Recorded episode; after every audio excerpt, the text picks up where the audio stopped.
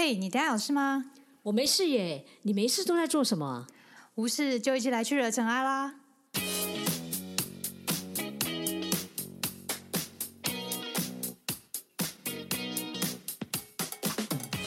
我是 Doren，我是 Sandy，欢迎来到无事惹尘埃。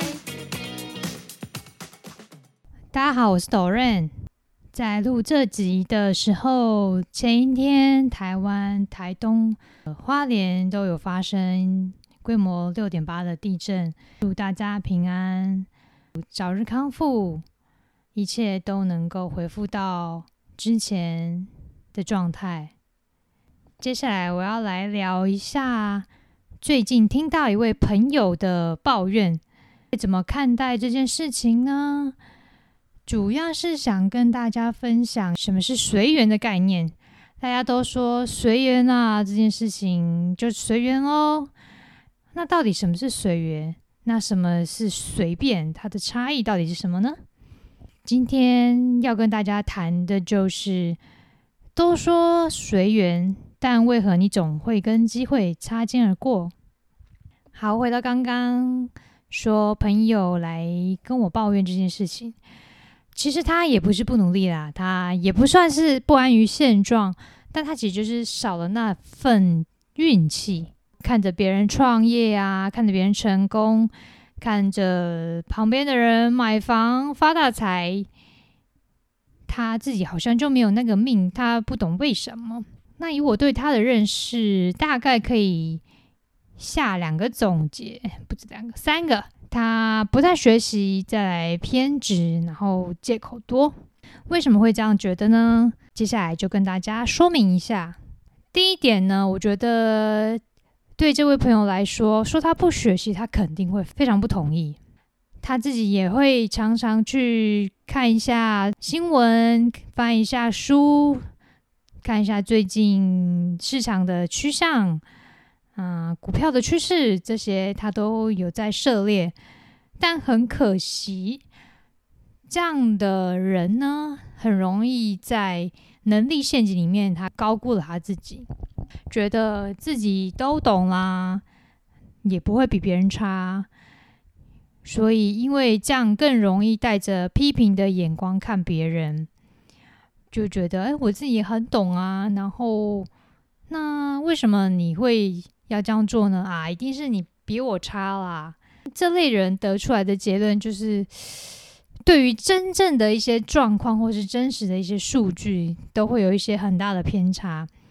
就同样一件事情，你会觉得他怎么会一直朝着这样的方向去解释？然后应该可以有另外一种不同的方式，或者是你看过更厉害的人对这件事的解释是更有独特性，而且更具原创性。但他就是觉得没有哦，他并不这么认为，会有这样的盲点，来自于很多人会认为把很多时间花在同一件事上，有足够的努力就能够产生相应的价值，就是常常说的“种瓜得瓜，种豆得豆”。我觉得这句话其实还隐藏了很多背景知识，就是种瓜你是种在哪里啊？你种在柏油路上，或者你种在沙地上，或者是你种在海上，大家应该也可以知道，这三种地方种出来的瓜，肯定有的会结果，有的是长得很差，有的光是种子种下去就被海浪冲走了。所以呢，付出和所得是两回事。举个例子给大家听听：假设每天煮了饭十几年的妈妈，他一定能够打败。米其林那个年轻刚上任的主厨吗？不见得哦，因为别人他是做了详细一个幕后工作的精准开发，他甚至可能在菜要怎么摆，这道菜要配什么汤，搭配什么料理，能够引起什么样的口味，做前后的搭配都是很讲究的，所以他们是有心思在钻研人的一些行为跟转换。就以我朋友来说。他可能就只是复制贴上，然后不断群发这样的情况呢？即使再努力，花再多时间，结果其实都不会有什么逆转的空间。那我们自己也知道有这样的经验嘛？像我自己大学啊，可能就是为了做报告啊，有时候时间太赶啊，太贪玩呐，在报告前一天才赶着要交出来的时候，这时候就是有一种同学是会让你可以保命牌的，跟他借笔记啊。那最简单的就是复制贴上，然后再修改一些句子。你好像懂得那些东西，但是又好像不是很了解。但管他的，总之就是先贴上，然后修改一下句子，然后就交出去，获得某种程度的分数。可是不一定会到很高啊。我也是就这样过去了。但后来想想，其实上这堂课教那个报对我好像也没有什么意义，就是我顶多就是修改了一些句子。对我的人生，对我的学习上面有什么帮助吗？其实倒是还好。你知道那个东西是别人的，你有那样的概念，那你没有自己真的去思考过写出来的东西，其实很容易就忘掉，或者是没有相对的温度。所以努力学习啊，不代表一定会成功。成功呢，是需要在学习和努力的实践过程中不断的优化。然后学习新的东西，更新自己的思维。那反观一些朋友，他是很虚心的。相对于这位跟我抱怨的朋友，他相对来说是比较正面的例子。呃，他们呢，通常都有自知之明，知道自己如果没有很特别的才华，蛮平庸的，能力不强，愿意有这样接受自己的前提。然后就特别虚心好学，别人英文很厉害啊，他就会凑上去请教对方，说：“哎，你怎么学？从哪里学啊？你是怎么样自学呢？那你的口音是怎么发的？怎么学的？有没有什么样资源可以分享，让我去网络上学习的？”那同事如果比他更懂这项产品，那他也愿意放下身段去跟对方请教。有时候对方可能真的脾气很差，或者是高傲。但他就是愿意忍住这样子的状态，然后笑笑脸啊，开开玩笑去请教对方。毕竟面子是不用钱的，问到的就是自己喽。然后我就看着这位朋友，虽然可能别人一开始都觉得哇，这些东西你都还要问我，但我觉得不懂就是问嘛。他也因为这样子，不同的单位学习到了很多全方位的知识，他也遇到很严厉的上司。有个主管啊，不是那个达赖喇嘛那种上司，是公司的主管。因为遇到这样的主管，他就会更认真的去做汇报的工作，每日做工作日报，然后也会去做周报，让主管了解他做了什么事情。那主管也因为这样呢，抓住了他的工作的内容，然后也知道如何去提点他，说哪些事情要先。做哪些事情可以后做？这类的朋友啊，他常常把自己当成一张白纸，因为这样反而比较容易塑造。有时候我也听到在招聘单位或者是人资的朋友，他们说，他们其实有时候比较喜欢没有受过之前训练的人来到这里，因为他可以从头训练起，不会受到之前别人公司的一些，或者是他们认为。不是他们文化，或者不是他们认同的价值观和影响，所以他们可以经由这样子学到更多不同角度、不同面向、多元内容。反而呢，因为容易塑造，所以嗯，上司们更容易重用他们。那再来说刚刚的那位爱抱怨的朋友吧，他除了第一点不学习呢，为什么会偏执？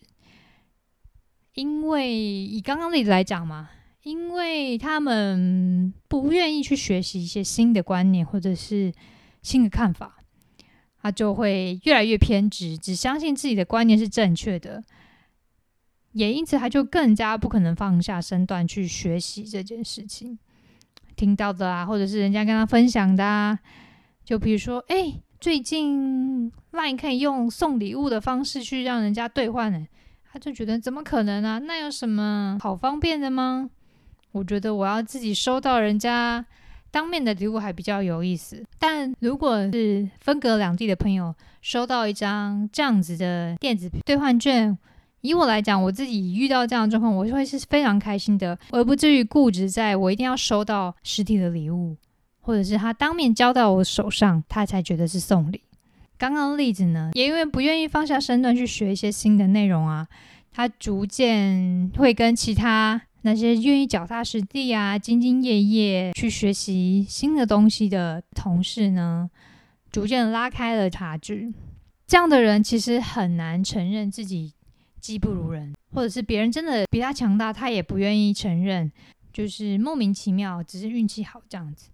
但是这个世界其实越来越变化很快，如果不愿意学习的心态会产生偏执的回圈，不愿意承认别人厉害，然后别人也越来越不想跟他分享新的事情，然后他又是觉得自己很厉害，其实别人是觉得他真的是很固执，不愿意听一些新的观念。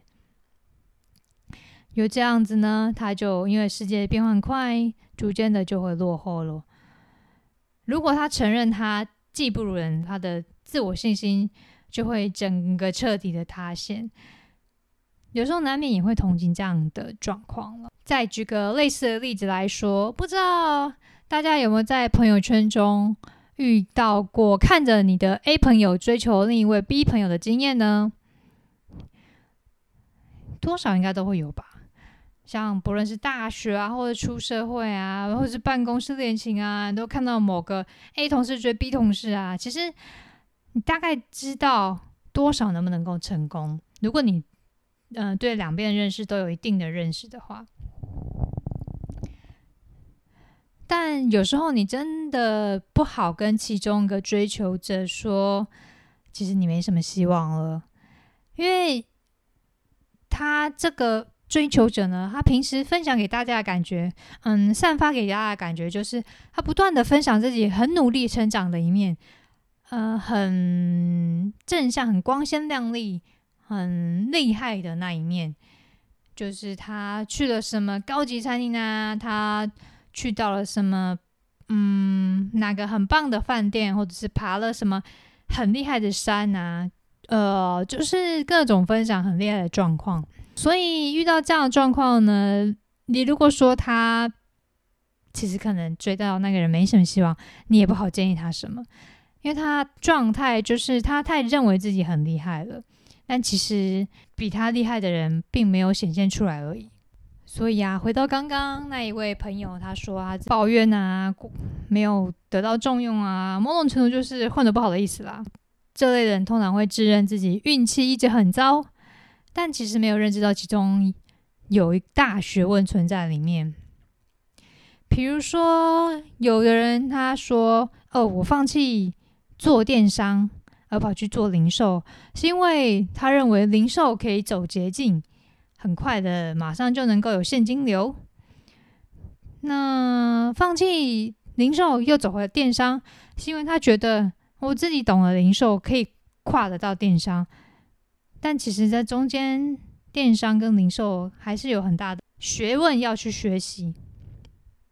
那又比如说，他当初不买房，是因为他觉得房价会跌，所以不用急；但后来买了郊区的公寓，是因为他觉得价格比商业区的便宜，能够赶快的下手。那他又后悔说，其实不应该买郊区的公寓。所以想来想去啊，所有一切呢，运气顶多是最后的画龙点睛的效果。做了这么多，运气呢是在最后帮助他一把。其实怎么样都是这个人自己的选择，都是他自己走的路。以刚刚例来说，电商做不起来呢，他认为是时代不好，是自己错过机会。怎么还是有电商做起来呢？像是虾皮呀，他不相信。里面有很多美美嘎嘎的事情是需要去学习的，不是他想的那么这样的简单。凭什么他就认定自己很努力，付出很多，别人只是运气比他好？为什么别人可以赚得多呢？我相信运气存在，但我更相信不断提升自身能力的因果关系。种什么因得什么果，对的地方种下对的因。那怎么样去知道这个对的因是中在哪里呢？就是不断的文思修行啊，去接近善知识，去听各种成功人士，或者是你觉得心目中成功的样态人士写的书，或者是讲的话。看过那些内心强大的人，大概都是长什么样子呢？他们总是温柔敦厚、谦和自然，不会脸红脖子粗的吵架，也很少抱怨。也不会纠结一些无意义的枝微末。他们没有让人感觉全身让你充满了暴力的气息，但他其实该出面说话的时候，他会充满勇气、毫无畏惧的挺身而出。讲完这段话，你心中有没有出现几个人的一个身影呢？有的，我也出现了几个身影在我脑海里，其中就是几位我尊敬的法师。他们能够这样呢，是因为他们愿意放下身段去学习别人的优点，就是他以空杯的心态接受外面的人事物的知识，他也不会轻易否定他自己不确定的东西，他会确认整个环节完成之后，才真正找到问题的症结。他也很少嘲讽啊，和抱怨自己得不到东西，因为他知道是你的就是你的。不是你的呢，就 let it go，或者是你真的想要得到这件事情，或者是这样的能力的话，那就是慢慢的去学习。佛法的观点来说，嗯，生命是无限的，可能你这一生没有学好这样的技能，但是你在累积的过程中，在你来生呢，在这个技能的一开始的获得上面，就会比别人再快一点，再。再拥有多一点这样的能力，所以把时间拉长来看呢，可能你这一生相对来说没有看到这样的能力，但是你你的下一生呢，就会累积这样子的业，不一定是坏的，也可能是好的哦。有这样的业的能力，有这样在你的来生获得你想要的状态。总结来说呢，人的贪欲本来就是无止境的，像是想要赚个更多钱啊。收获更多的财富啊，吃很好吃的美食啊，用好好用的东西啊，高贵的东西啊，有个漂亮的房子啊。但我们真的是需要还是自认的想要呢？真的花时间去拼搏当然是没错的，思考也是需要的。但做个脚踏实地的俗人其实更好。为什么要说是俗人呢？以贪嗔痴这样的来说。古人跟我们面对的都是同样的状况，古人也有他的贪嗔痴，现在的人也有他的贪嗔痴。古代的人有古代的难题，当代人有当代的困难。古代人要送一封信，可能还要看我今天天气怎么样，下雨了，可能还没有办法飞鸽传书呢。或者是即使天气好，鸽子可能也不愿意飞，不然就是换人嘛，就是要人快马加鞭送这封信。但重点就是马跟人都要好体力，然后路上不要人被人截标。这样啊，当代人的困难反而是啊，line 传出去了，对方马上收到，但是对方已读不回怎么办？所以其实人心都有这样子的贪嗔痴的烦恼。那我们就是在这样子的状态下，能够接受它，借由不断的精进自己，练习更多的放下。很多人认为练习其实是为了得到什么样的能力，但佛法强调的练习是没有让自己没有这样的状态，就是没有贪嗔痴这样的状态。好了，今天跟大家介绍随缘题目，不知道让你有没有对随缘这件事情有更进一步的了解呢？嗯，分享你觉得随缘跟随便的差异是什么呢？欢迎在我们的 IG 下面留言哦。那今天的分享就到这边，拜拜。